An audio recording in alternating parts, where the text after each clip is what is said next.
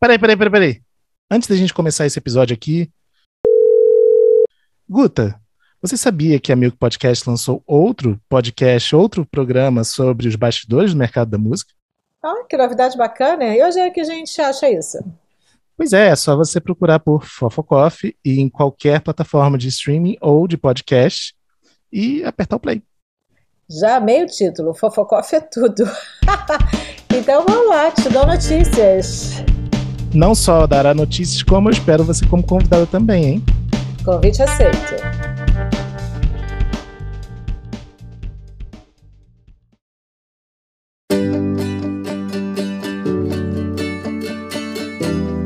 Bem-vindos a mais um episódio do FF, o podcast de música e bastidores do mercado. Eu sou Fábio Silveira e no time titular de hoje temos You Got. Salve, salve, galera. Guta Braga. Olá, Fábio. E Bruno Costa. Fala. Bom, no episódio de hoje a gente traz um tema que é uma espécie de santo graal das redes sociais, que é o olhar de influência e relevância sobre produção de conteúdo de artistas por meio das redes, né? E para debater esse tema aqui com a gente hoje, nós temos dois convidados muito especiais e eu começo por ela. Eu perguntei para ela fora do ar como ela queria se apresentar e ela me disse: me apresenta como manda-chuva da coach, Adriana Coutinho, da Coach, escritório especialista em redes sociais. Tudo bom, Adriana? Fala, Fábio.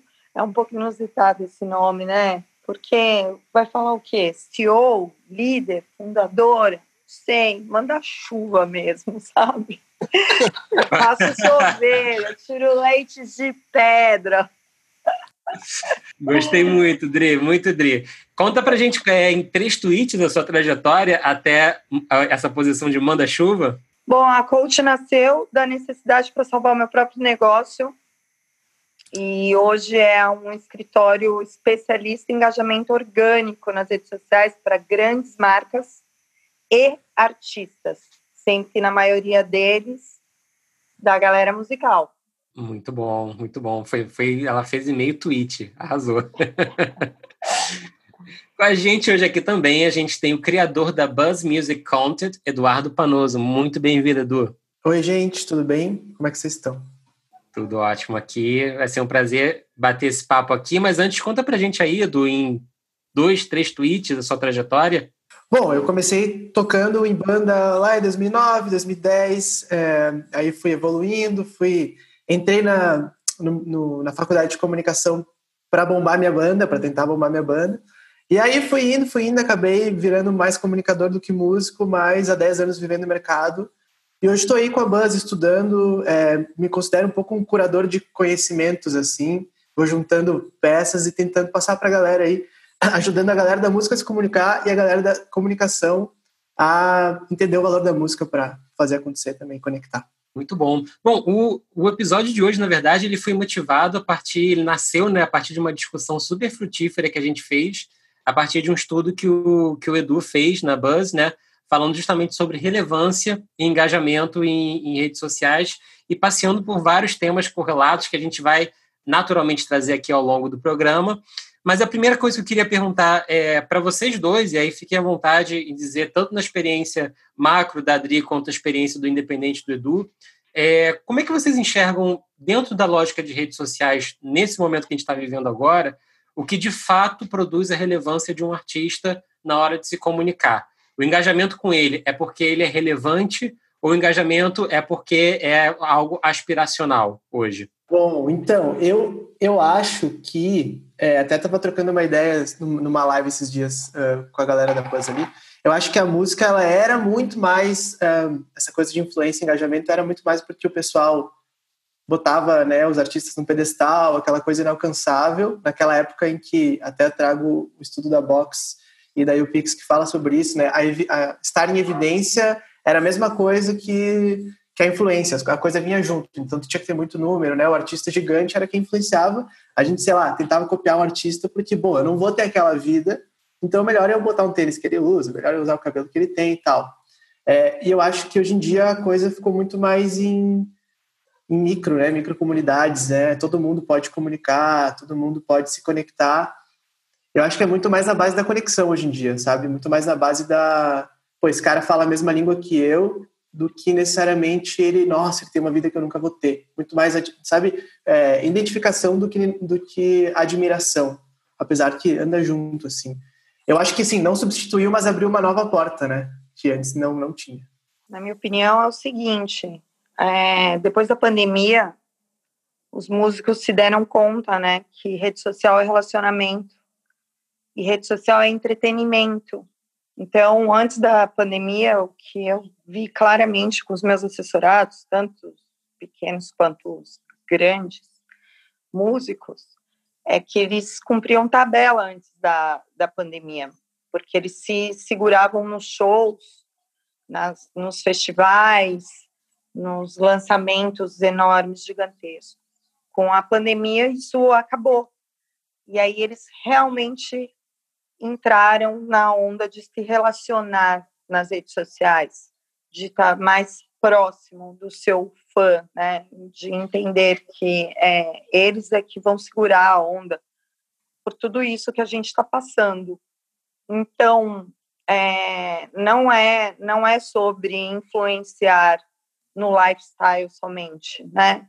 Mas de estar mais presente nas redes sociais, cantando, tocando, porque é tão óbvio, mas a rede social é, é, exatamente isso. Se você é ator na rede social, você tem que atuar. Se você é cantor, você tem que cantar, né, para conhecer a música. E o que engaja não necessariamente é o cantor, é a mensagem, é o conteúdo. Então, hoje a gente tem assim uma gama absurda de cantores e cantoras não tão conhecidas no meio musical, mas no meio digital, com a galera do cover, são extremamente engajados extremamente influentes, porque eles marcam presença. Estão sempre postando vídeo cantando, né, dissipando a música de alguma forma. É assim que eu enxergo antes e pós-pandemia. Essa fala é bem interessante porque já, já abriram várias tags aqui, várias, várias janelas de perguntas. Né? Mas a primeira delas que eu queria trazer aqui é que, em, seguindo muita lógica de mercado, como se pensa é, rede social, é, se a gente parar para pensar, os próprios artistas muitas vezes pensam na rede social, pera, como eu posso fazer ela bombar? Ela ser maior do que ela jamais pode ser, né? E tem-se uma visão muito mais de quantidade, de volume, do que uma, uma, uma visão de qualidade e de diálogo com essa audiência. É, como é que vocês fazem quando os artistas não observam que talvez o objetivo deles esteja completamente equivocado com as redes deles? E como é que vocês fazem para trazer esse objetivo para essa realidade no trabalho de vocês? Cara, um, vou começar, tá, Du? Cara, a metodologia da coach de trabalho, ela é muito consistente, assim. Eles, eles precisam entrar nos pilares para estar no casting da coach. Porque se não seguir, eu não consigo é, fazer um bom direcionamento para uma produção de conteúdo relevante. Então, quem entra na coach, entra já com o pensamento que, com as redes sociais dele, do cantor, artista, ele precisa fortalecer pessoas, se divertir e ganhar dinheiro. Então, ele tem que estar nesses três pilares, em equilíbrio. Se faltar um, já não vai funcionar, né? Já não vai, não, não consegue, eu não consigo assessorar alguém que não esteja nesses três pilares. Então, a primeira coisa que o artista entende é que as redes sociais dele é a empresa. Então, se ele não estiver presente, é como se a empresa tivesse fechada, totalmente lacrada, né? Então, ele precisa se relacionar, estar presente todos os dias, engajar o público, fazer com que os seguidores se tornem de verdade fãs. Então, como que faz isso? Estando muito próximo, respondendo comentários, directs, dando bom dia, boa tarde, boa noite, entregando mesmo, né, entretendo essa galera. Não tem nada, não é tão óbvio que esse podcast podia acabar em 10 minutos, porque assim é conteúdo, Fábio. É conteúdo.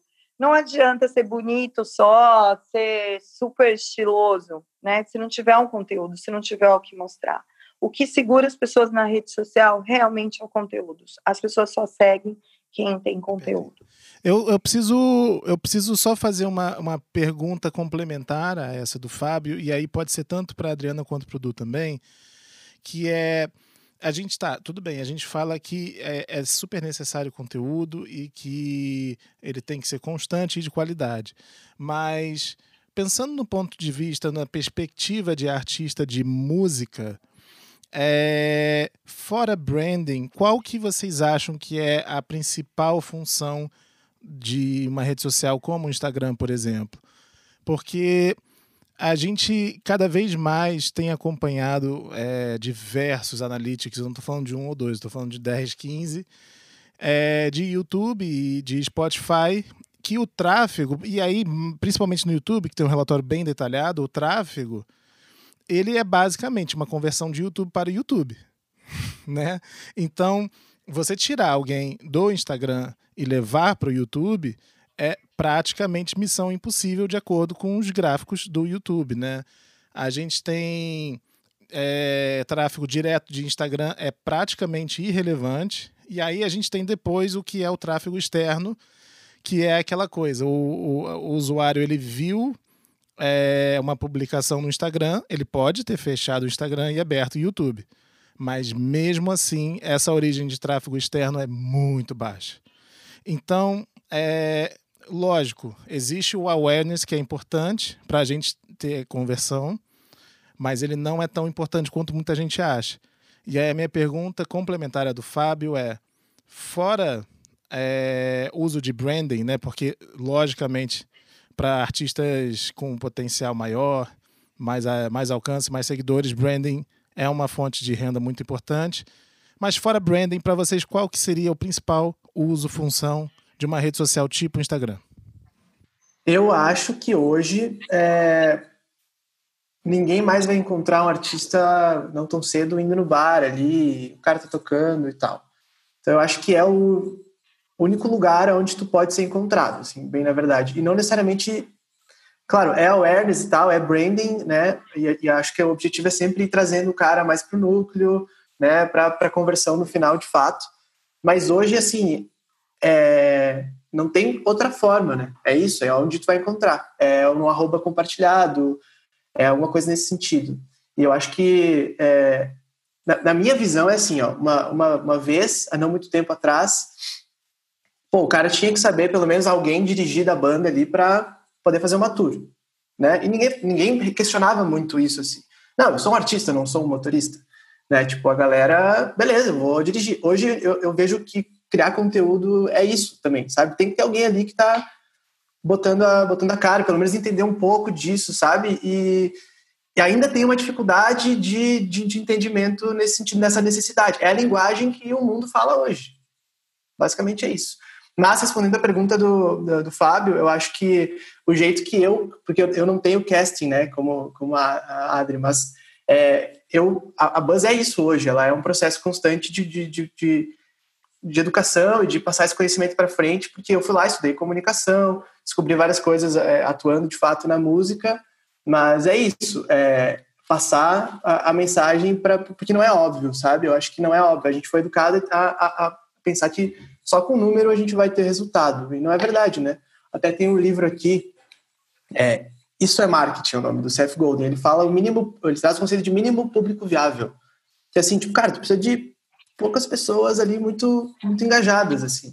É, porque internet é nicho, né? A gente não pode tratar ela como uma mídia de massa, porque ela é, ela é, ela é nicho, ela funciona assim, numa lógica diferente do que a gente tem. Então, assim, se para mim é novidade, eu li esse livro ano passado e eu estudo isso, o artista ele não, não tem né, essa necessidade de saber isso. Então, é, a Buzz existe para isso, na verdade, para trocar essa ideia sobre comunicação com, com a galera, que são conceitos novos até, de certa forma. Eu também concordo, super. Mas eu preciso dizer uma coisa, cara. É assim, você falou sobre o YouTube, né? Gerar só para o YouTube. Pelo menos com os meus assessorados, o arrasta para cima do Stories, bem feito, bem direcionado, converte muito. O gráfico é altíssimo de conversão para YouTube. Você tem como compartilhar uns números, tipo assim, esse CTR de stories, você tem mais ou menos assim, o que, que é muito? Eu vou, eu vou te falar, olha só. É... Só que tem um jeito certo de fazer isso, sabe? Não é simplesmente pegar um designer, fazer uma peça para stories e escrever arrasta para cima. Tem toda uma, uma técnica para que isso funcione. Essa peça mais profissional, que é um designer, por exemplo, da coach que faz, ela é necessária, ela é vital porém ela não funciona se for solta, aleatória. Ela precisa ter uma cabeça, porque a gente precisa humanizar essas coisas, galera. Que ninguém está nas redes sociais para ser impactado por artes, por vídeos fodásticos. As pessoas estão é, nas redes sociais para ver a coisa caseirona, né? Então, como que funciona? Ah, vai, vai ter um lançamento, a gente trabalha com escassez, trabalha falando, ó, falta cinco dias, falta três dias, falta dois dias. Antes da peça profissional, o cantor tem que fazer uma cabeça, falando, assisto próximos stories, estou muito emocionado, estou sentindo a vibração de vocês aqui, tá? Isso, então eu te digo que, assim, uma pessoa do meu, do meu casting que tem é, 300 mil views, nos stories, o arrasta para cima funciona de 40 a 50% das pessoas que assistem arrasta para cima. Então, eu fico surpresa até quando você fala que não converte muito. Porque hoje os artistas que lançam os clipes no YouTube chegam a número altíssimos, assim, em pouco tempo, 24 horas, um milhão de views, por conta dos stories totalmente ligado. O relatório de métricas mostra, deixa isso bem claro. Só que é o seguinte: rede social tem que ser tratada individualmente, cada rede. Então, tem a, a produção de conteúdo para YouTube, tem a produção de conteúdo para Instagram, para Facebook, para TikTok. Não adianta você ficar replicando, só repostando. Funciona, é melhor que nada. Porém, as pessoas se comportam de modo diferente em cada rede. Então, precisa ser feito um trabalho também humanizado para cada rede. A linguagem do TikTok é totalmente diferente e ela é totalmente complementar ao Reels. Hoje, o Reels, cara, o Instagram, se eu puder, não sei se eu estou fugindo muito do assunto, mas se eu pudesse dar assim uma dica de ouro mesmo, é para que para que os artistas explorem muito o Reels porque o Instagram investiu milhões, né, para derrubar até o TikTok, inclusive, e o alcance é surreal. Em muitos artistas, eu tenho mais views no, no Reels do que o próprio número de seguidores. Porque como ele vai para o Explorer, se você posta no, no feed e ele vai para o Explorer, eu tenho, por exemplo, o Zac, quando lançou o Toma, ele tem um milhão de seguidores. Ele teve 6 milhões de views no, no Reels. Então, assim, é uma ferramenta que é, é necessária a utilização. E é isso, não adianta. Eu sou especialista em engajamento orgânico, eu não trabalho com ads, nada, com anúncio, mídia paga, não trabalho com isso porque eu entendo que anúncio a gente vende mesmo, está escrito lá, ouça agora, e é isso, e passa em conversa. Na rede social, não, cara. Na rede social, eu estou ali próximo.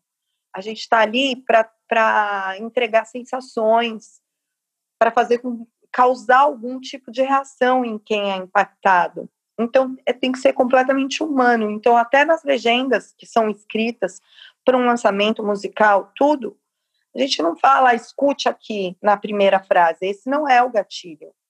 Na primeira frase da legenda, a gente faz um call to action ou algo que cabe uma sensação. Então, é, a, eu tô, é essa a minha função, assim, há seis anos. Você tem como dar um exemplo, Adriana, sobre esse call to action diferente? Porque eu acho que isso é, é, é bem interessante para a gente explorar. É, é, você falou de sensação. Como, como, você tem como exemplificar? Eu vou, eu vou. Olha só, a gente participou plenamente do lançamento do Papapá, né? Que é das pro Play. Não tem mais nem esse nome. E qual a sensação, qual, né? a sensação que causou, né, em geral. É, a gente fez uma estratégia de divulgação, primeiramente para os conhecidos do ZAC, primeiramente para os conhecidos da Anitta, os influenciadores e tal. Cara, causou uma, uma comoção geral, a gente perdeu o controle até de, de tantos artistas que repostaram sem ao menos saber é, qual era a música, que era uma música, né, e de quem era essa música, né. Então, é, isso é o contágio mesmo, é a transmissão social, é moeda social, é a, a pessoa querer fazer parte disso. É, então, essa sensação de, é, é, de primeira, da, do primeiro, da primeira frase está sempre relacionada a essa transmissão social, a moeda social e a pessoa querer participar, estar na onda, fazer o contágio de fato é, disso. E a gente usa muito, muito, muitos memes que nascem no Twitter e vão para o Facebook para depois ir para o Instagram. Então, a primeira rede social que a gente utiliza como parâmetro, como inspiração, é o Twitter. Os memes, todos os memes nascem lá, os insights nascem lá. E a gente leva diretamente para o Instagram até pulando o Facebook. Nem todo artista gosta dessa rede social. Então, a primeira frase é sempre relacionada a isso. E aí a pessoa se sente por dentro. Adorei que a Adri explicou porque que eu tenho gasto muito mais do meu tempo hoje em dia no Twitter do que nas outras. Adri, é um ponto importante que eu queria trazer aqui, do, no caso do, do Instagram, e é um problema comum e recorrente que eu vejo acontecer com muitos artistas, né? Primeiro, assim, eu quero vamos chegar nessa, num ponto que eu quero debater um pouco a lógica do biscoito. Mas antes de chegar na lógica do biscoito, né, é, eu queria que a gente falasse um pouquinho sobre é, artistas que desenvolvem uma estratégia no Instagram que não está correlacionada com a música e que depois de um tempo eles passam a ter dificuldade em fazer com que o engajamento dos vídeos deles tocando, cantando, divulgando um clipe novo, fazendo algum tipo de correlação com a música, seja o mesmo do que aquele vídeo, do que aquela foto, aquele vídeo daquele biscoito maravilhoso, vestido pelo estilista tal, fotografado num lugar paradisíaco e que, né, vira inspiracional pela beleza ou pelo que quer que seja. Você tem casos parecidos e o que, que você, ou se Edu quiser complementar também, é, precisou fazer para inverter essa mão, de, de uma certa forma, e fazer com que a música te trouxesse engajamento? Então, olha só, é, eu trabalho muito com pensando que eu não posso postar por postar. Então, não existe post vazio, não importa do que seja. Então, é, eu tenho muito claro isso, que eu preciso entreter ou informar ou motivar, que o post tem que ter um motivo, né? Tem que ter uma razão, um porquê. Então, eu evito trabalhar com artes. Às vezes a gente é muito obrigado pela, obrigada pela gravadora, né? Inclusive, eu cuido da Universal Music, meu Deus, um, um, assessorado que eu amo muito, que me permite lidar com 300 artistas diariamente, eu aprendo muito. Porém, a gente acaba entrando nessa, nesse embate aí de, de artes, de divulgação, e que, de fato, é, é o produto que menos engaja nas redes sociais, porque como eu falei 500 vezes aqui, as pessoas não gostam desse tipo de coisa, fica muito frio, né? Então, eu parto desse princípio: todo post tem que ter uma razão. Se a foto é fraca, né, ou o vídeo não é tão bom, a gente capricha o máximo possível nesse call to action para causar interação. E não é só a legenda, galera. Mais uma dica aqui: estamos tendo o quê? Um cursinho de mídias sociais Existe uma coisa chamada localização, que é um complemento da legenda, que você não precisa usar ela da maneira que ela foi criada para ser, né? Então, tem gente muito louca que criou todo tipo de, de localização que você chama atenção, é, tipo, vida louca, é nós mesmos, não sei o quê. Tem uma, ou então frases da música utiliza essa localização, que é, é, comprovado que as pessoas são mais impactadas pela localização do que pela primeira frase. e aí a, a, a frase inicial de gatilho. Mas para a gente é uma regra que todos os posts devem engajar. Né? Mas a gente tem alguns dados que alguns posts engajam mais, obviamente, de cachorrinho, de bumbum, de, né, de comida e tal. É, esse é o ponto. Tem, tem alguns posts que podem ser super de crescimento. Às vezes é, tipo, né, isso aí, tudo que tu falou. Mas também pode ser, ah, vou surfar num assunto aqui que está muito quente, vou entrar nele. Daqui a pouco vai entrar um monte de gente ali que não, não faz ideia de que se trata de um artista daqui a pouco. Eu acho que uma coisa que faz sentido é, logo na sequência, bota um vídeo cantando, sei lá, né? Porque aí as pessoas que entraram vão saber, ah, um artista, é, vou sair ou vou ficar, legal. Porque não adianta ter seguidor ali se o cara não, né, não tá ali para isso, assim. Eu acho que é de novo o que a gente tava falando. O número não é só número, não precisa ser gigante, tem que ter gente ali que tá uh, querendo uh, ir além para chegar até a conversão, né? Como era a nossa nossa conversa um pouco lá para trás. Então acho que isso é, é bom crescer, mas é um lado da coisa, né? Tem que logo na sequência dizer não, ó, esse sou eu, tô aqui, minha música é essa, enfim. Acho que é uma boa uma boa estratégia. É, eu, eu acho que o artista tem que estar muito afim de explicar, né? Porque a gente lida muito com o ego de artista, porque, cara, é muito normal, né? Eles são artistas mesmo, são mais sensíveis e tudo, mas eu, eu trabalho muito com a mudança de mindset de artista. Eu acabo convencendo bem, assim, que eles precisam estar mais presentes e entender que às vezes a arte precisa ser explicada, né? Não pode ser só jogada. Por isso que tem música que demora a pegar, mas elas ficam para sempre, desde que haja uma dedicação. Tem música que é chiclete de, de cara, porém tem música que se explicada, que se tocada, se conta, feito um storytelling, ela funciona mais, dá muito certo. Eu tenho, eu tenho resultados bem positivos. Eu vi vocês comentarem, mencionarem várias plataformas, mas eu não vi vocês falarem do Twitch. Como é que as marcas estão vendo esse novo canal? Do Twitter? Isso passa pela estra... o Twitch. Como é que passa o Twitch em termos de estratégia para vocês? Eles, eles, entram como um canal também para divulgação de marca? É, pra... é recente que teve muito grande de, de artistas né, fazendo lives semanais no Twitch, é, e dali até abrindo processos né, de, de, de criação.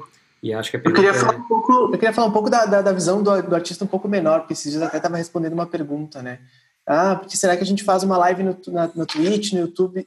eu, eu falei assim, pá, cara, beleza, a Twitch tá, tá começando, tá rolando e tal. É. Mas tá assim. Devagar. É, eu acho super legal o movimento que o Marcelo D2 está fazendo lá, Criolo, a Lab e tudo mais. Mas assim, um artista pequeno, carregar nas costas a, a, a missão de levar pessoas enquanto as pessoas já estão no YouTube, eu acho que não é uma missão artista. Deixa pro Marcelo D2, sabe? É, deixa, deixa o Marcelo D2 fazer isso. Aí o artista pequeno depois já surfa nessa onda. Assim, já é difícil é, levar a galera pro YouTube. Então, assim, é, faz, faz, às vezes, sei lá, faz só o Instagram direito. Né? Eu não tenho nenhum artista no Twitch. Nenhum. Interessante. Acredita? Interessante. Nenhum, nenhum. Até levei um susto, que eu falei, caramba, é verdade, tem o Twitch. não ah, eu tenho, legal, eu, é, concordo. Eu concordo que tem que fazer uma bem feita. Se não der é. conta, não dá para fazer meia, meia boca. É melhor se tiver que assim, ah, não, só consigo uma, é melhor que uma seja bem feita. Mas o que eu sinto é que lá o senso de comunidade ele é mais forte, assim, né? Tava, tava estudando um pouco, assim, de fato lá a galera, é, os subs, como eles chamam, tipo, de fato pagam, assim, o senso de comunidade é mais forte do que no YouTube, que, ou até às vezes no Instagram, né? No Instagram muitas vezes tu tá, tipo, ah, só passando, tu nem te segue, tu só para de curtir e a pessoa some, né? No YouTube não, o YouTube ele vai te recomendando já, eu acho que na Twitch é mais forte ainda. Mas, é, repito, deixa para o grande começar essa, esse movimento. Concordo com você, mas nem os grandes estão querendo, viu, ir para o Twitch, está difícil. Eu nem, coloco, nem, eu nem coloco na proposta essa, por enquanto. Mas eu vou olhar com mais carinho. Indo, indo para nesse sentido que vocês falaram sobre formação de comunidade, né? É, um, uma das principais defesas do Twitch é exatamente isso que o Edu falou sobre a questão de formar comunidade. E aí, antes de chegar nela, eu queria, na verdade, dar um passo atrás e falar sobre porque assim, é bem interessante a gente pensar, é, tanto o Edu quanto o Dri falaram muito sobre a lógica da rede social hoje ser uma lógica de você formar ali o seu grupo, de você dialogar com aquele grupo, de você inspirar, né? de você de muitas formas é, você influencia a partir do momento que você inspira. Onde entra dentro dessa lógica a lógica do biscoito? Como, como correlacionar isso com a, com a produção de música? Porque é fato notório que muitos artistas que são bonitos e bonitas e, e de todos, todos os gêneros e orientações, eles é, trabalham muito essa imagem, essa estética como uma forma de atração. Isso, por exemplo, é uma, é uma lógica muito difícil trabalhada por bandas, por exemplo, né, que tem, que tem muitos integrantes e, e que buscam outros caminhos. É, como é que vocês se relacionam muito com essa lógica? Tem uma dosagem do que vocês recomendam? Equilíbrio ou como? É, eu não trabalho com biscoito de jeito nenhum. eu sou muito fã de conteúdo de relevância, sabe? É, o Jeito Moleque ficou com a gente por um tempo. É muito difícil cuidar de banda, realmente existe, né? Eu nem falo biscoito mais, eu falo realmente ego mesmo, né? Bom, eles têm realmente um ego diferente, o, é, o ego do artista. Mas eu, eu trabalho sempre em cima de conteúdo de relevância, não, não tem biscoito. Então as pessoas estão lá interessadas realmente no conteúdo, na voz, no, na música, e se ela é, é se é moeda social, se ela está ali ouvindo aquilo, é porque ela é cool, ela está dentro, vai gerar conversa nos. Gente, existe uma vida fora das redes sociais, né? Ela nasce ali, a conversa, mas muitas pessoas levam essa conversa para o offline. Então, a gente trabalha sempre pensando num conteúdo que vá gerar esse buzz todo para o offline.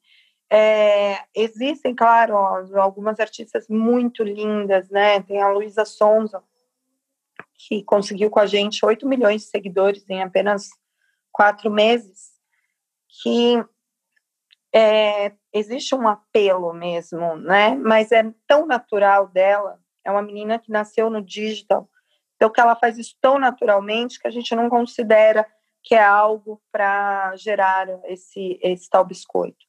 Nem preciso falar, né, Guto, no caso da Cleo, que é anti-biscoito total. Cara, assim, posso dar um depoimento é, total, assim. É, eu vi o trabalho da, da, da Adri real acontecendo, nos tornamos amigos depois, é, no processo desse, desse trabalho. Mas eu não sei os números, mas acho que pelo menos a, os números da Cleo quase que dobraram com, quando começaram com, com. Quando a Adri começou a trabalhar com ela. Foi isso? Muito mais. Eu peguei a Cleo com 2 milhões e 700 mil seguidores e hoje ela tem quase 13 milhões. Foi um número, foi um salto absurdo, realmente.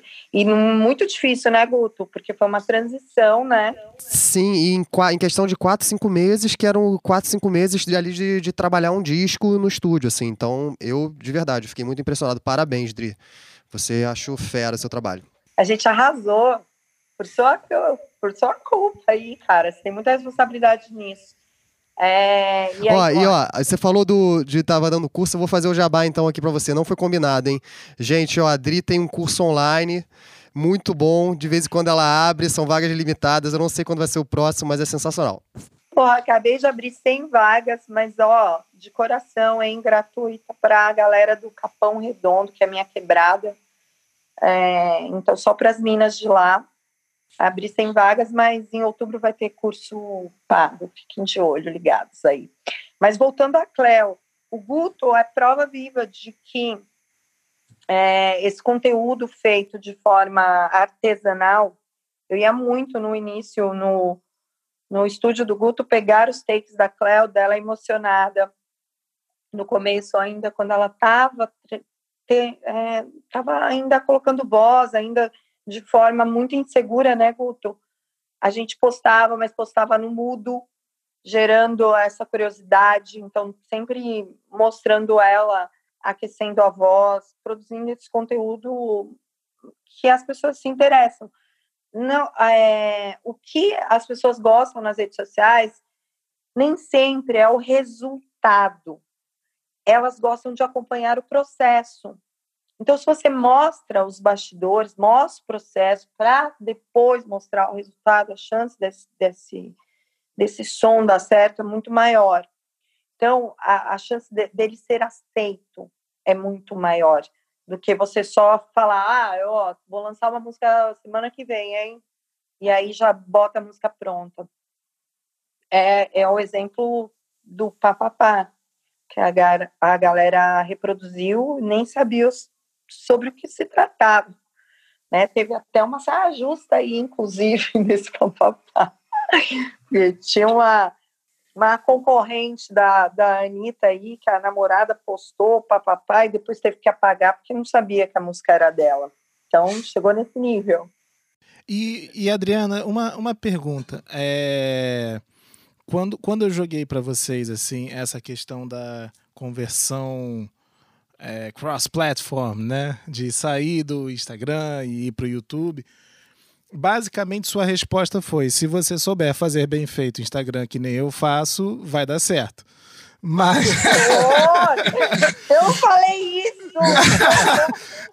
Não, mas assim, eu levantei a bola para vocês cortarem, aí você cortou direitinho. Mas é. E aí eu vou, eu vou puxar uma, uma dificuldade que eu vivi e vivo muito na pele, que é assim.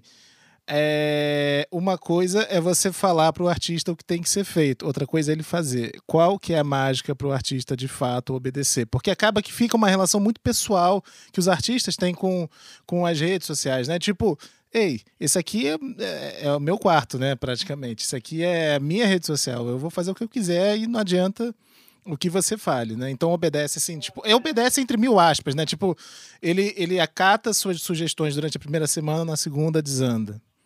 É, acontece muito. Eu, eu uso alguns gatilhos sempre, em, já na apresentação, né?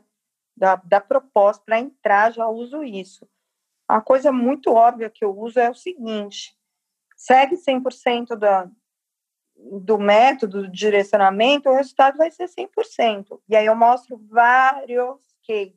Eu tenho cases como em Sigme, que é totalmente introspectivo, muito reservado, que seguiu 30%. E mesmo assim ele cresceu um milhão. Se ele tivesse seguido 100% do direcionamento, Poderia ter ganho bem mais, 3 milhões de seguidores? Poderia, porém um milhão para ele já está satisfatório, está tudo bem. 30% é, é melhor do que nada, do que zero. Outro gatilho que eu uso é o seguinte, meu camarada, rede social é a sua empresa, cara. Então, assim, é onde você ganha dinheiro. Então, se você deixar de fazer, deixar de cumprir, você está investindo em mim e está deixando uma, uma porta fechada para ganhar dinheiro, porque não é só streamer, né? Ele pode ter realmente marcas apoiadoras, public post, tem um monte de coisa que pode ser feito lá. É que nem na academia. Essa mudança de né? mindset né? é importante. Não, é que nem na academia não querer malhar. Tipo, eu pago, pago a academia, e aí a pessoa fala, malha, daí eu não malho, e daí, bom, tudo bem, mas. Ótimo tem que, exemplo. Né, tem que exercitar e tal, e aí não vai funcionar, né, basicamente. É, ótimo exemplo. É e eu, duas... eu, eu, uso esse exemplo, você acredita? Eu falo assim também, ó, oh, cara, eu não sou academia, hein, que torço para você não usar. Eu quero que você use toda a expertise da coach. Não joga fora, não, mano, porque não é barato. Então, assim, é mudança de mindset. E tá tudo bem se ele não quiser seguir, desde que ele esteja consciente que não está seguindo porque não quer. Mas o direcionamento está lá todos os dias no grupo do WhatsApp. Oi, bom dia, hoje é dia do cantor. Vai lá na janela, canta para os seus vizinhos, não sei o quê. Todo dia tem um direcionamento, todo dia é dia de alguma coisa. Então, assim, se ele deixa de fazer, está registrado que é que não, não nem reclama do resultado, só agradece. Sim. E aí, e aí uma, uma, uma pergunta, né? Porque a gente tem esse, esse lance de não acatar sugestões, ele pode. Tem dois exemplos assim clássicos. É, um bem mais comercial, que é aquele artista que tem milhares, centenas de milhares, às vezes milhões de seguidores na, é, no Instagram e aí é, você se esforça para vender publicidade para ele e a primeira oportunidade de hambúrguer ou pizza, ele já sai fazendo publicações no Stories. Aí você fica, não, não faz isso, você está desvalorizando. Estou trabalhando tanto aqui. E, e, e, como você lida com isso, né? E, e a segunda pergunta é, É, um exemplo mais é, é, recorrente, talvez, que é você falar assim: olha, não faça. Um exemplo até que você deu. Não faça um post que não tem propósito. Que aí você tira o caminho de algo que você está construindo. E aí o artista vai lá e faz. É, até quando que é o momento que você fala assim, está começando a atrapalhar, temos que ter uma conversa? Tá. É, sobre os public posts, tudo, olha, ter uma, um escritório especialista em engajamento orgânico acaba tirando muito essa responsabilidade do artista, dando uma leveza para ele ficar só com a criação. Ele entende que tem uma pessoa que vai cuidar, que vai postar no horário certo, né, que vai cuidar do engajamento da, daquilo. Então, é, os meus artistas não postam sozinhos, não postam. Tem que usar a inteligência da coach, né? Então, é, raríssimas exceções de posts na madrugada, mas todos ficam com muito medo da bronca. então, é, é, é, tem um controle do escritório. A gente tem o controle sobre todos os posts. É feito um cronograma de post antes e os posts que têm que ser feitos no dia ainda assim são postados por nós, porque a gente, a gente é, nós trabalhamos com uma inteligência pós-post para aumentar esse engajamento. Não importa na, em qual rede social, mas tem uma inteligência, né? É, e sobre ele não está afim de fazer a segunda pergunta, né? Que ele, a sua segunda pergunta até esqueci. É. Ah, tá. Na minha segunda pergunta é é, em relação a não acatar sugestões, quando que é o momento que você fala, opa, temos um problema, vamos conversar? Quando sai no relatório de métrica, né? Quando você, você ele acaba postando sozinho e aí o, a performance é bem menor do que um post direcionado. E quando você apresenta o relatório de métrica, que ele mais perdeu do que ganhou, aí é a hora de falar, olha, aconteceu por conta disso, deixou de postar isso, é, deixou de entregar conteúdo ou postou sozinho. Só que assim, é, para entrar na coach, ele leva tipo manual mesmo, né? Recebe um briefing, tudo, e a gente avisa sobre as possíveis crises. A gente não pode esquecer disso, existe um gerenciamento de crise. Só que melhor que gerenciar a crise é a prevenção de crise. Então, eu coloco muito medo na galera, porque é uma frase errada, né? Uma, um... Então, no briefing, eu consigo identificar se existe algo que não está afinado ali, que não está correto, que o cara não sabe o lugar, o local de fala dele, que ele tem um pensamento é, machista, racista. Gente, acontece, né? São, são seres humanos, então eu trabalho com essa prevenção de crise. Então, quando eu falo de postar sozinho, eu coloco esse medo, olha, pode gerar uma crise desnecessária. Então, no geral, temos o controle, porém, temos o Zac, que dá umas furadinhas, que toma um puxão de orelha e ele vai para a linha de novo. Eu não tenho problema nenhum com a, com a banda Eva, por exemplo. Adri, é, isso, que eu ia perguntar, isso que eu ia perguntar para é, complementar essa, essa sua resposta, que dá para gente, por exemplo, quais são os três artistas hoje que você trabalha, que você acha que estão entregando um trabalho bem dentro do que vocês imaginam e tendo resultados legais? Ó, em primeiro lugar, a Universal, que a gente pegou como a menor gravadora do Instagram. O perfil postavam... dela, né? Ou os artistas é, dela. O perfil dela. O perfil da Universal. Eles postavam 10, 20, 30 vezes por dia, porque são 300 artistas, todos os lançamentos eles postavam. E aí a gente tinha um problema do, de, de postar rock de manhã, pagode antes do almoço, gospel à tarde. E como é que você retém esse público, né? Era muito difícil, por isso que era uma, uma gravadora muito pequena no Instagram, hoje ela é a maior no Instagram e a mais engajada. A gente trouxe os memes para essa, essa gravadora. Então, tirando algumas exceções, assim, que metem um lançamento no meio, né, que é necessário mesmo, que, que eu cuido da parte nacional e internacional, eles seguem bastante o cronograma. Banda Eva, entrou pra gente muito pequenininha, inacreditavelmente, uma banda de 40, com 40 anos, né? Então ainda é um trabalho de formiguinha, mas já ultrapassamos os 100 mil seguidores, mas entrou para a gente com 30 mil seguidores. É, também segue muito, muito organizadinho. O ZAC 90%. São os três artistas que eu acho que seguem mais. Mas, por exemplo, a Luísa Sonza, ela era a única que tinha licença poética para postar sozinha, porque a mina manja muito, ela nasceu no digital, ela sabe o que engaja nas redes sociais. É, e, e, a parte mais profissional, a gente que postava, e ela manda, mandava muito bem, assim, tanto na, nas respostas aos comentários e tal. E a Cleo, um crescimento absurdo, foi muito difícil, um produto muito difícil, porque conhecida nacionalmente como atriz, do nada, né, na cabeça das pessoas, ela é, ser cantora, foi um processo muito árduo porém com resultados bem, bem significativos. Eu, eu, enquanto você está falando, estou acompanhando aqui, tanto Cléo Luiz já tinha dado spoiler, né? Mas Cléo também tem um tanto de biscoito ali, naquele timeline. Obviamente com informações importantes também, né? Eu tô, tô brincando aqui. É, eu queria trazer aqui um, um tema um pouquinho é, mais amplo, que eu acho que Bom, hoje a gente está acostumado é, a trabalhar por eventos nas redes sociais, né? Então, qual que que eu, qual é a próxima coisa que eu tenho que divulgar?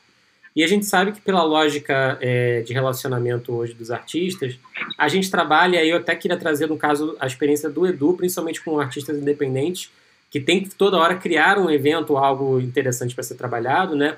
É, qual é a visão em termos de storytelling, né, de contar histórias? Qual é a visão? É, isso aí é uma história que tem que ser contada a longo prazo, né? A do Papapá, por exemplo, foi uma história contada a curto prazo, no caso da Adri. Né? Eu lembro que foi um movimento ali de poucos dias, ou três, quatro dias. Mas que, que situações vocês têm que vocês tiveram que contar uma história mais longo prazo, né? E que vocês entendem que essa história vai mantendo as pessoas interessadas ali no, no que tem no que tem a ser dito. Bom, eu estou falando para o pessoal que eles têm que, que o artista independente ele se baseia quase só nesses eventos assim. Então, é, e muitas vezes eles passam muito tempo sem poder ter um desses eventos e aí a, a coisa se perde, o engajamento, né, vai para muito baixo.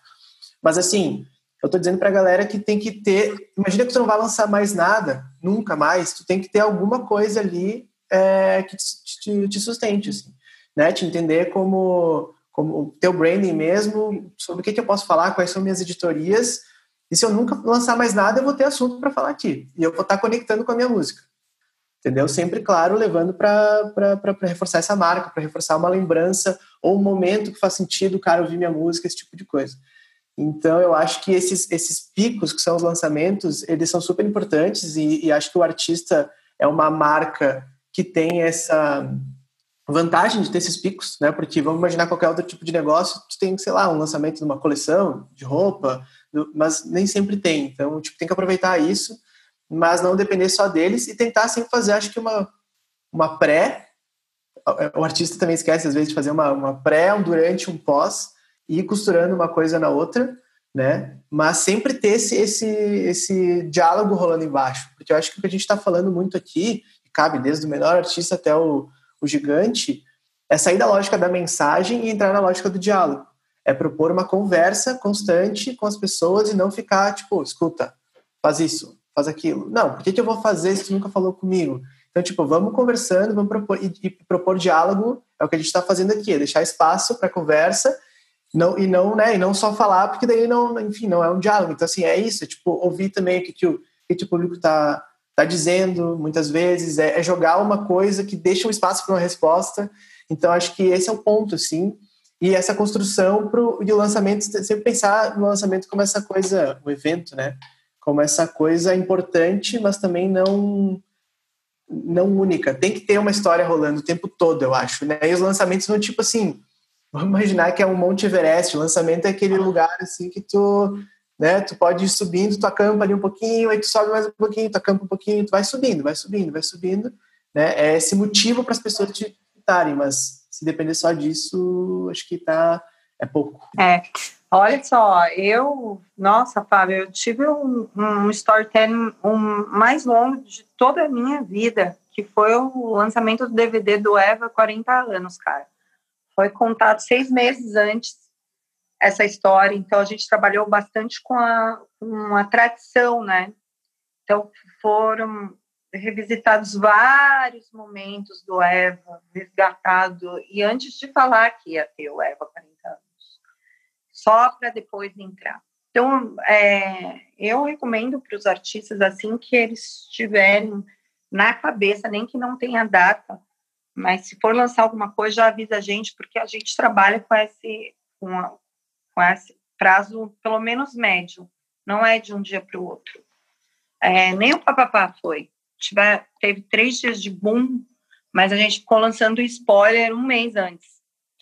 Mas o Jungle Kid, por exemplo, teve uma conversa longa, inclusive é, é, é até com marcas lançando, né?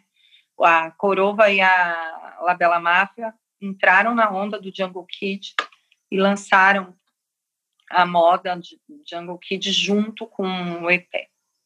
Então, eu é, estou acostumada a trabalhar com médio prazo, contar essa historinha todo dia.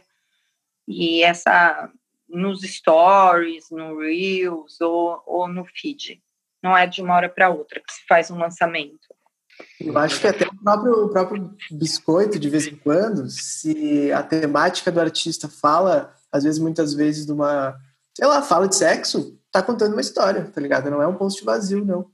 Só que tem que sempre conectar. Por exemplo, né, tipo, ah, devo, muita gente, ah, devo falar de, né, no, no independente, pelo menos no meu nicho, onde eu enxergo as coisas, fica só, devo me posicionar politicamente, devo falar tal coisa. Cara, se, teu, se, se tua música tem um cunho político, talvez sim, senão não. Né? É, não existe uma coisa que é ruim ou que é boa, ou que é certa ou que é errada, mas tipo, o que, que vai reforçar a tua história, a tua conversa. É, eu, eu, eu tenho um pouquinho de problema para lidar com, essa, com esse lance do biscoito, sabe? Porque para mim, biscoito mesmo é quando é um post vazio mesmo, tipo uma foto só com a bunda e um emoji. Mas se for uma bunda e uma história, tá valendo. Para mim não é biscoito isso. Isso para mim é engajamento mesmo, relacionamento com, com o seguidor. Se ele espera, por exemplo, a Gra, a Grau oficial, né, a Graciane Barbosa, o seguidor dela, saindo da música, o seguidor dela espera que ela mostre o corpo. Ela é uma atleta que se transformou completamente. Então, não tem mal nenhum é, ela mostrar o corpo. Para mim, não é biscoito, desde que ela conte uma história, que não seja um, uma frase da Clarice Lispector. Isso, só isso que eu classifico como biscoito, sabe? Então, vou mostrar a bunda, vamos, mas fala que agacha 400 vezes por dia, por isso tem essa bunda. Cara, tá muito valendo. É, tá, tá uma roupa da hora, com carro atrás. Mano, ó, suei, hein, pra ter isso aqui, ó vamos enaltecer, chegou o meu momento. Tá tudo bem isso aí também. Não acho que é biscoito. Eu tenho um pouco de dificuldade de aceitar o biscoito. Muito boa essa diferenciação, Dri, porque eu acho que a gente, quando fala de influenciar e influenciar no mundo hoje, a gente está falando também numa relação de sexo e poder.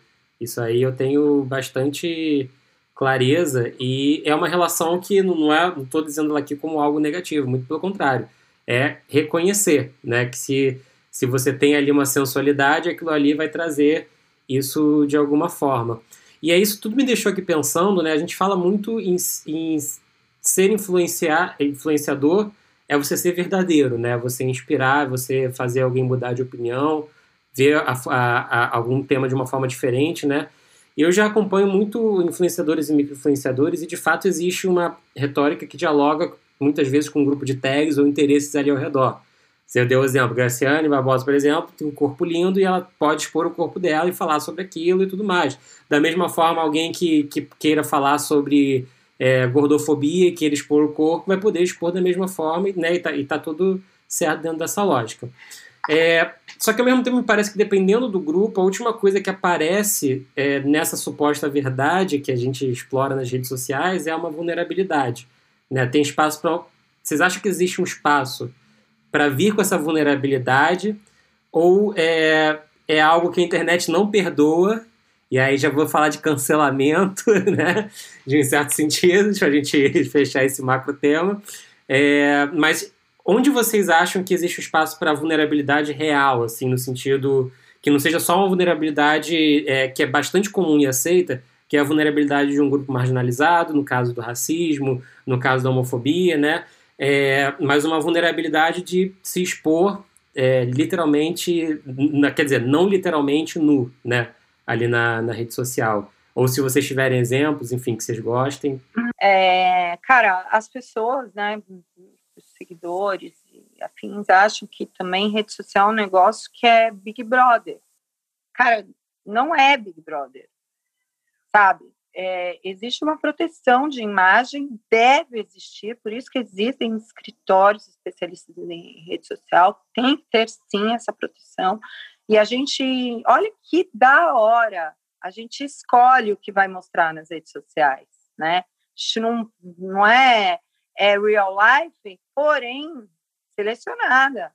E eu não acho mal nenhum nisso. É, eu mesma, né, tenho bastante seguidores e já apareci é, chorando nos stories tal. Cara, não foi positivo para mim. Não, eu faço muito laboratório com o meu próprio perfil. Essa exposição era muito real, era genuíno o que eu estava sentindo, porém não foi positivo. Então eu protejo muito os meus artistas. É, se ele tem uma dor que ele precisa expor, é conversado. Não é assim, ah, vai lá e fala. Não, a gente conversa e minimiza, porque é, é um, uma prevenção de, de crise, de gerenciamento de crise, uma prevenção de cancelamento. E tá tudo bem, cara, isso tem que ser normalizado, que o, o artista, ele não pode ser obrigado a acordar com cara de sono mal-humorado e, e, ter que dar bom dia dessa forma, sabe? no briefing que vai para o artista antes dele entrar para o casting da coach, tem uma pergunta lá: qual é o seu melhor humor? De manhã, tarde e noite. Porque se, se ele falar à tarde, eu só converso com ele à tarde, cara. E só direciono ele para falar stories à tarde. Eu não vou pedir para o cara gravar de manhã, se ele odeia acordar de manhã. Então, eu, eu prezo pela proteção de imagem, sim, e deixo muito claro que a vida é vivida fora das redes sociais. Porém, as melhores coisas, o que der para influenciar, para aumentar a corrente do bem, ele pode falar, mas sempre a corrente do bem. E essas, essas causas que você falou mesmo: racismo, machismo, é, feminista, tem que falar mesmo, sabe? Porque isso alimenta a corrente do bem, é, é realmente informativo mas ele não precisa aparecer num dia de bad. É... Hoje assiste meus stories lá que eu tô num dia de bad. Você vai ver, é ruim de ver. eu não vou deixar um artista fazer isso. Eu estou muito feliz porque eu estou aqui, tá? Vocês melhoraram muito meu dia. Só isso que eu tenho para falar. Achei sábio. Eu, eu acho que é louco porque hoje em dia existe essa possibilidade, né? Isso é uma, isso é uma novidade, assim. Então, é muito engraçado. Eu vejo os artistas grandes uh, tendo que cuidar para não ir muito pro lado, calma, né? Corta a vida, não precisa mostrar tudo. E os artistas pequenos que não querem mostrar nada, os artistas pequenos querem soar grandes, querem fazer mistério. E, então é, é, a gente tem que. É, eu pelo menos vejo muito isso, assim. Eu, eu, tento fazer esse trabalho, passar essa mensagem. Cara, abre mais, abre um pouco mais. Claro, não precisa aparecer, aparecer chorando ou mostrar alguma coisa. Sempre lembrando, tem que reforçar a marca, tem que falar com a música mesmo sem falar da, da música, assim, da arte em si. Mas é isso, muitas vezes é, é, querer ser perfeito e não, não casa, não casa, não é, um, não é uma coisa perfeitinha né, da TV ou coisa toda, toda scriptada, não, não é mais assim. E, mas é isso, é um recorte da realidade que valorize de fato aquilo que, que é a marca como um todo, assim, né? Eu, eu vejo, é a empresa, né? É só é. tratar é. como empresa. Mas eu acho engraçado os, os, os pequenos querendo parecer gigantes os gigantes querendo parecer pequenos, assim. Acho que essa galera aí. Du, isso, isso você falou muito legal, porque já vivi isso na pele várias vezes. Às vezes você vai gravar um artista que não é um artista estourado e ele fala assim: não, não quero filmar, ou então não pode deixar aparecer a música, é, eu tenho que guardar pro dia do lançamento. Assim, cara, você tá fazendo a tua música, você tem que botar ela no mundo, assim. Se ela vazar antes, melhor, sabe? Não tem problema. A coisa não, não, não é muito. Agora, trazendo agora uma pergunta pra Adri, é, falando do, dos artistas grandes, assim. É, tem um cara que eu sigo na internet, acho que é Douglas Gomides, não sei se vocês conhecem ele. Ele todo dia tá lá falando que é, na rede social você não pode. Você nunca cria nada para gerar o buzz, assim. Você sempre tem que surfar a onda que tá acontecendo, assim. Mas pensando do ponto de vista dos artistas grandes, assim, você pega uma conta aí com 10 milhões, 15 milhões, 20 milhões de seguidores. Esses caras no mundo da música, eles têm o poder sim de, de ditar as coisas, ou eles também são mais um desses surfadores, ou isso é verdade ou não? Nossa, Deus me livre, ainda bem que não é verdade. A gente cria para cada artista algo muito inovador sempre novo. Eu tenho a conta de DJs grandes, né? Um deles é o Bruno Martini, que ele tem muitas referências. Ele talvez seja um dos maiores, né? Produtores mesmo. Fez o Hirminal junto com o Ziba e com a com a Loki. E ele ele tem DJ é muito apegado às referências internacionais, tal. Querem realmente é, curtem tal, querem dar uma, é, se inspirar, não digo surfar na onda, porém, entrou no podcast, tem que fazer coisa nova, senão não funciona, ainda mais uma pessoa que não tem a cara conhecida, sabe? É, é sempre pensando, gente, existe uma coisa no Instagram que é um, que precisa ser dado uma atenção. Tem um negócio chamado algoritmo, que é um terror, né, para as pessoas, mas você consegue fazer com que o algoritmo trabalhe a, a, a favor da sua conta se você seguir alguns passos. É, na verdade, são quatro, mas não vai dar tempo de falar. Porém, tem um passo chamado fator A, que é o mais importante, que é o fator de autenticidade, que faz com que seu conteúdo se torne um conteúdo compartilhável, que é o que mais conta no algoritmo, que é aquele aviãozinho e a bandeirinha. Então, quando, são quando as pessoas mandam seu conteúdo por direct ou quando salvam o seu conteúdo. Isso faz com que o seu conteúdo seja considerado relevante para o algoritmo e te deixa no topo para as pessoas que te seguem e, te, e você se torna elegível a ficar no Explorer. Então, se você faz mais do mesmo, você perde o fator A. Então, cada artista eu tento extrair o máximo desse fator de autenticidade. Tem artista que é muito engraçado, tem artista que é charmoso, tem artista que é sexy. Então, eu, é, a gente identifica o fator A e explora isso. Nada de surfar, um repetindo o outro. Eu não costumo trabalhar com a mesma linha. Por exemplo, eu não pego outra gravadora, porque todo o meu criativo já está na Universal. Eu não, eu não tenho três, quatro cantores de, de funk então, eu costumo trabalhar com um estilo musical de cada para a gente é, fazer coisas realmente autênticas. É, eu queria falar um pouco rapidinho sobre esse fator A. E, assim, eu acho que uma das coisas que, que, tem que o artista tem que pensar é que muitas vezes o público usa o, a música daquele cara, a opinião daquele cara, enfim, o, a estética, a vibe dele, para se expressar, muitas vezes. Né? Hoje em dia todo mundo é comunicador e tal, esse aviãozinho é muito isso, tipo, eu vou pegar, botar uma, uma coisa nos stories para dizer que eu também, ou para dizer que, né, olha aqui que um recado para alguém. Então tem que pensar nisso na hora de produzir conteúdo também, de certa forma, porque por que eu vou compartilhar uma foto ali que nada a ver, que sabe, uma foto só porque eu quis postar. Então é isso, pensar assim, cara, tô botando isso aqui e esse aviãozinho é o que faz crescer, né, também, porque mais sai da base, mais gente, mais gente vê, então, esse aviãozinho é. Ou, de fato, salvar. Estou dando uma informação importante, estou dando uma, uma, uma coisa aqui que eu quero ver depois. Então, pensar nisso também, nesse momento, de que é, de fato, uma parte da identidade da pessoa é importante também, né? Porque daí, enfim, sai da base. Isso, isso faz com que a coisa cresça. Né? E muitas vezes tem que ser sobre ti, mas tem que falar um algo a mais, assim. O artista também eu não acho. falar só dele. Ah, é. Total. É, é moeda social, não adianta. E Olha, eu vou te falar que a grande sacada da coach é um negócio tão óbvio, tão óbvio, que não dá para acreditar, assim, que tem gente que ainda não, não faz isso. É ter a visão do seguidor, não é a sua. você precisa entender o que, que o seu seguidor espera, igual eu falei da Grau, o que, que o seguidor quer, né? O corpo dela, ver o corpo, a evolução, os exer exercícios, o processo. Então, muitas vezes o artista quer impor a, a, história dele, colocar lá, contar do jeito dele aquilo, mas não, tem que entender o público e entregar pra, para o público. Rede social é para a pessoa que segue, não é para o próprio perfil. Eu sei, parece horrível. E pegando, conversa. Não, pegando essa lógica, Adri, eu acho que é importante.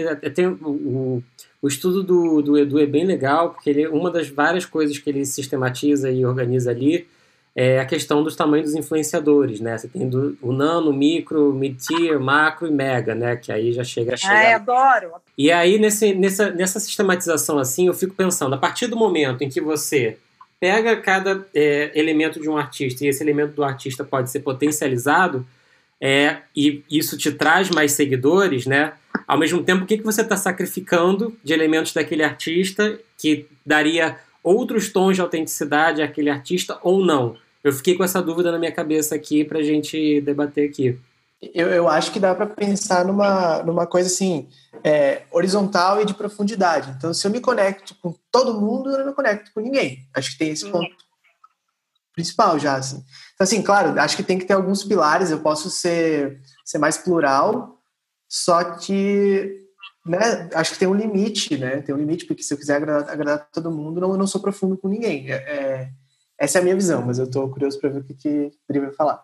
Também acho que quem, quem agrada todo mundo está fazendo coisa errada, né? Porque, poxa, nem Jesus não tem é. como, é impossível. A missão mais é, é, tentar agradar todo mundo, é fracassar. Eu acho que outra coisa, outra coisa, né, Dri, de repente, é, é, essa conexão mesmo, porque se eu tenho mil seguidores, eu consigo responder todo mundo com, com vídeo e marcar aquela pessoa, marcar a vida daquela pessoa, marcar o dia, mudar o dia daquela pessoa. Se eu tenho um milhão, eu não consigo fazer isso. Então eu perco é. um pouquinho de grau de conexão também, né? Perde, perde sim. É, mas se, se o conteúdo é de relevância, é de relevância, ele é nichado, sabe? As pessoas que se interessam, as pessoas que estão lá, estão pelo conteúdo. Então, não, não tem essa. Por isso que eu não aceito engajamento baixo. Tem, o Instagram fala que é 6% aceitável, mas é, a maioria tem 0,6, é, né? É, é, muito baixo. Então, é realmente focar no, no conteúdo e que não é para perder a autenticidade, viu, Fábio? De jeito nenhum. Não é para forçar, forçar uma barra ali. É para tirar. Todo mundo tem a sua melhor versão. Então, é para tirar a melhor versão. Ou a versão do, que o público mais quer ver, né? Eu acho que esse que é o ponto. É, é tem, que ser, tem que ser o melhor dele. Não, é, não quer dizer que você vai fabricar alguém. Eu já demiti polêmica, eu já demiti assessorado que não não se encaixava, não não estava afim mesmo, não, não tinha uma versão boa para mostrar, queria só mostrar a versão ruim mesmo, sabe? Então não não pode você tem que sempre se colocar no seu melhor. Todo mundo tem esse lado bom. E aí alguém gosta... Por que alguém gostaria de mostrar sua pior versão? Eu, fico, eu fiquei curiosa. Terrível, né? Porque eu Por achava que é, eu achava que era falta de gestão de alguém profissional, né? Então, falei, puxa, foi injustiçada essa pessoa, cara. Vou pegar no colo, vou mostrar o caminho, vou falar o quê? Vou falar de feminismo, vou falar de racismo, de local de fala e tal vou ensinar o caminho para essa pessoa e eu tenho certeza que ela vai embora, porque, puta merda, 8 milhões de seguidores. Então, eu falei, vai estourar. Mas não, é, essa verdade, né, que, é, que era mais humana e mais correta, não era aceita. Então, era uma pessoa que estava sempre gerando crises. E como esse gerenciamento de crise está tá incluso no, na, na, curadoria da coach, cara, ficou um, um um assessorado inviável para mim. Porque eu tinha que sempre ter cinco, seis pessoas gerindo as crises, porque ela realmente, de fato, acreditava na, nesse lado ruim, nesse lado errado. E, é, e gerava polêmica, e talvez gostasse disso. De estar sempre metido em polêmica. E uma última pergunta que eu tenho antes da gente partir para perto play é: tem como salvar de cancelamento? Já deu certo ser cancelado e conseguir salvar? Ai, cara, pena que eu não posso dar os exemplos, mas eu sou gestora de crise, né? É, na pandemia, oh meu Deus, olha, eu lamento muito pela pandemia, de verdade, mas assim, cara, tô trabalhando muito, principalmente com um gerenciamento de crise, para esse descancelamento. Então, você colocar lá as piores crises que aconteceram, eu tô no meio. Só, uma, é esse spoiler.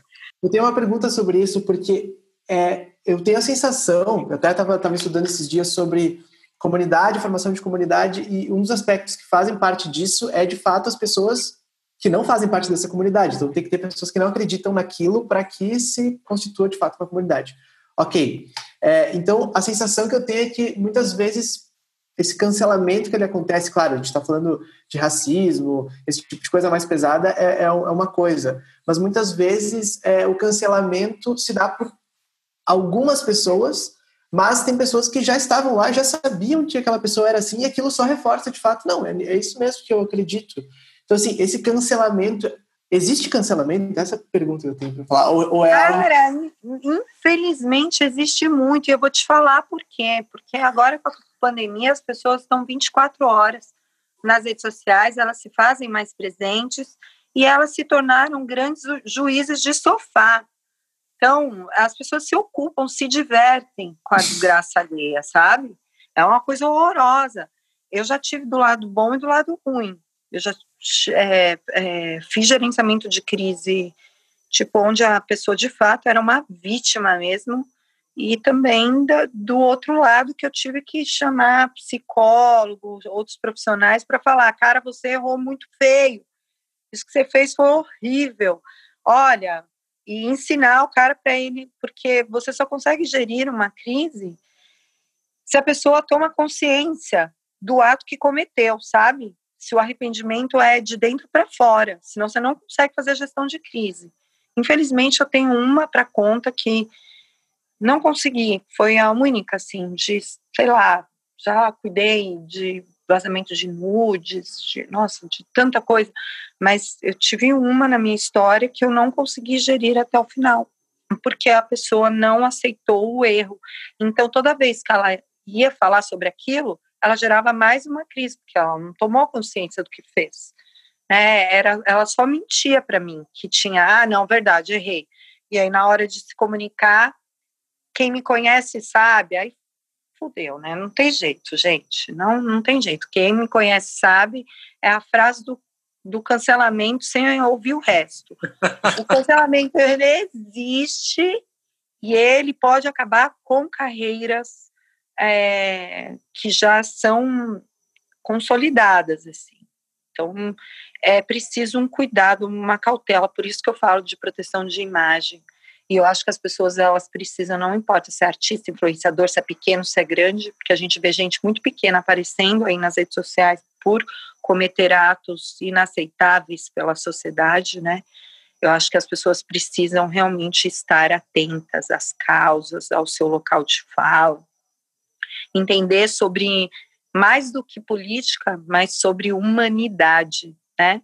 Porque rede social é sobre ser, não é sobre ter, é sobre relacionamento humano, apesar de virtual, mas é se relacionar mesmo. Então, você, quando vai se relacionar com uma pessoa, você tem que estar ciente das dores dessa pessoa, para você não gerar uma crise nem um cancelamento. Muito bom.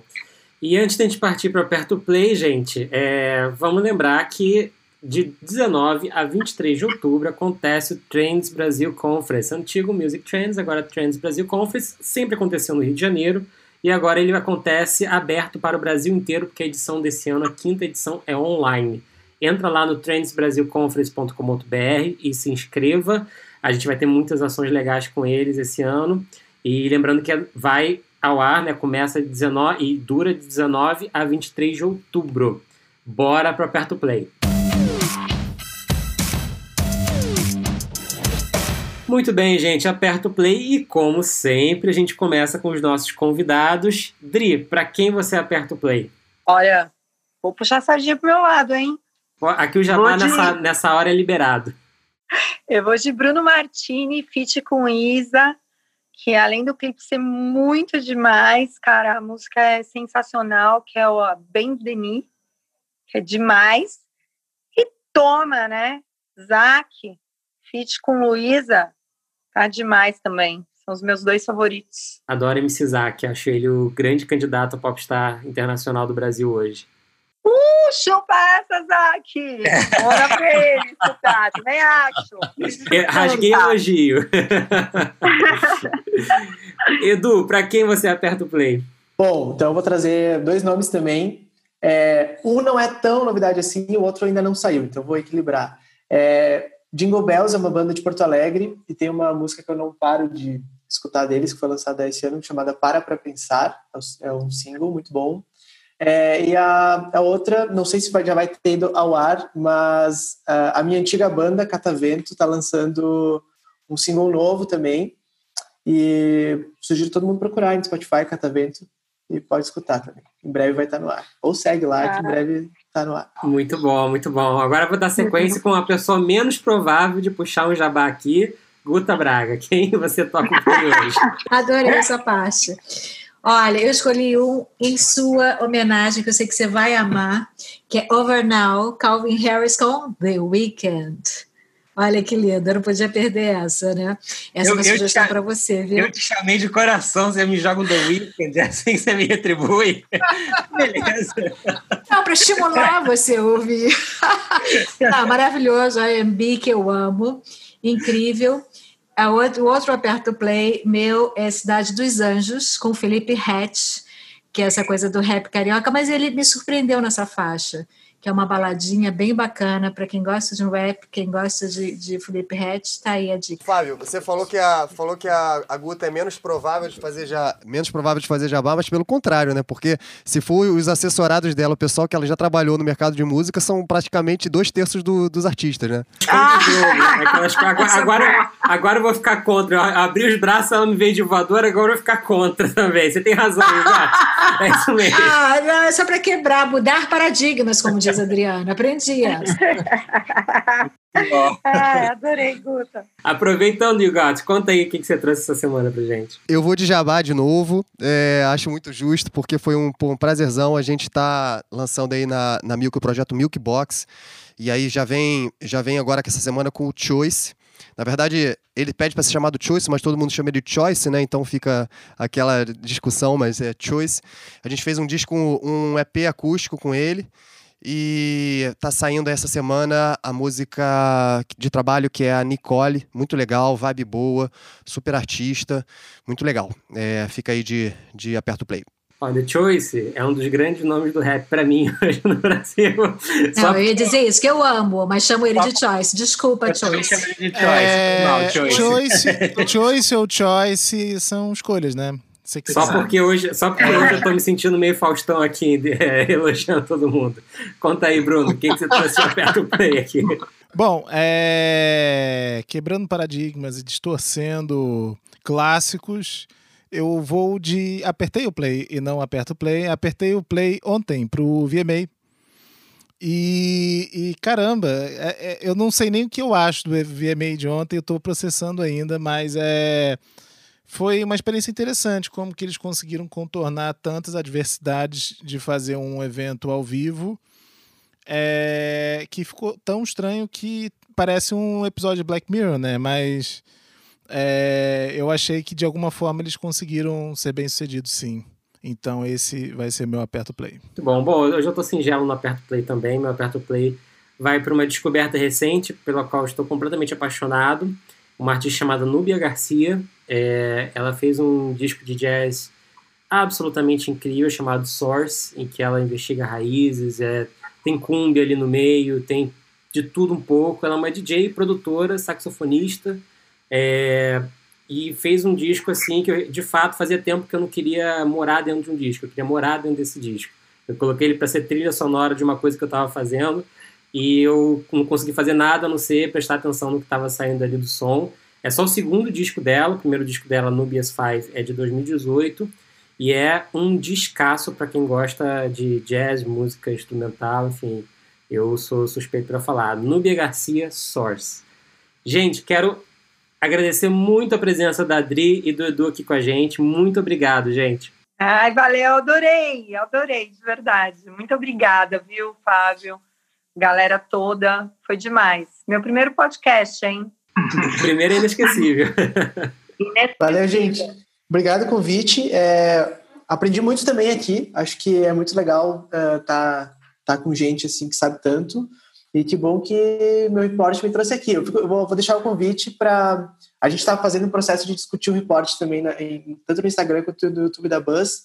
É, então é isso, cheguem lá, procurem Buzz Music Content é, no, no YouTube e no Instagram, que a gente está trocando essas ideias por lá. Fica o convite para vocês também, tá? Tô falando para a galera, mas para vocês também. Vamos lá e a gente deixa o link. Vou atrás de você, viu, Du? Por favor, venha. Venha, gente. Bom, e a gente vai deixar o link aqui também na descrição do, do episódio, para quem quiser é, colar lá. Eu acho que vai ser super bacana. A gente brinca sempre, para quem acompanha a gente já faz um tempo, que a gente podia ter montado um grupo de estudo, mas a gente fez podcast porque a gente tinha que se reunir mesmo, né? Não tinha como fugir. É isso, gente. Até semana que vem com mais um episódio do Fast Forward. Uh, valeu!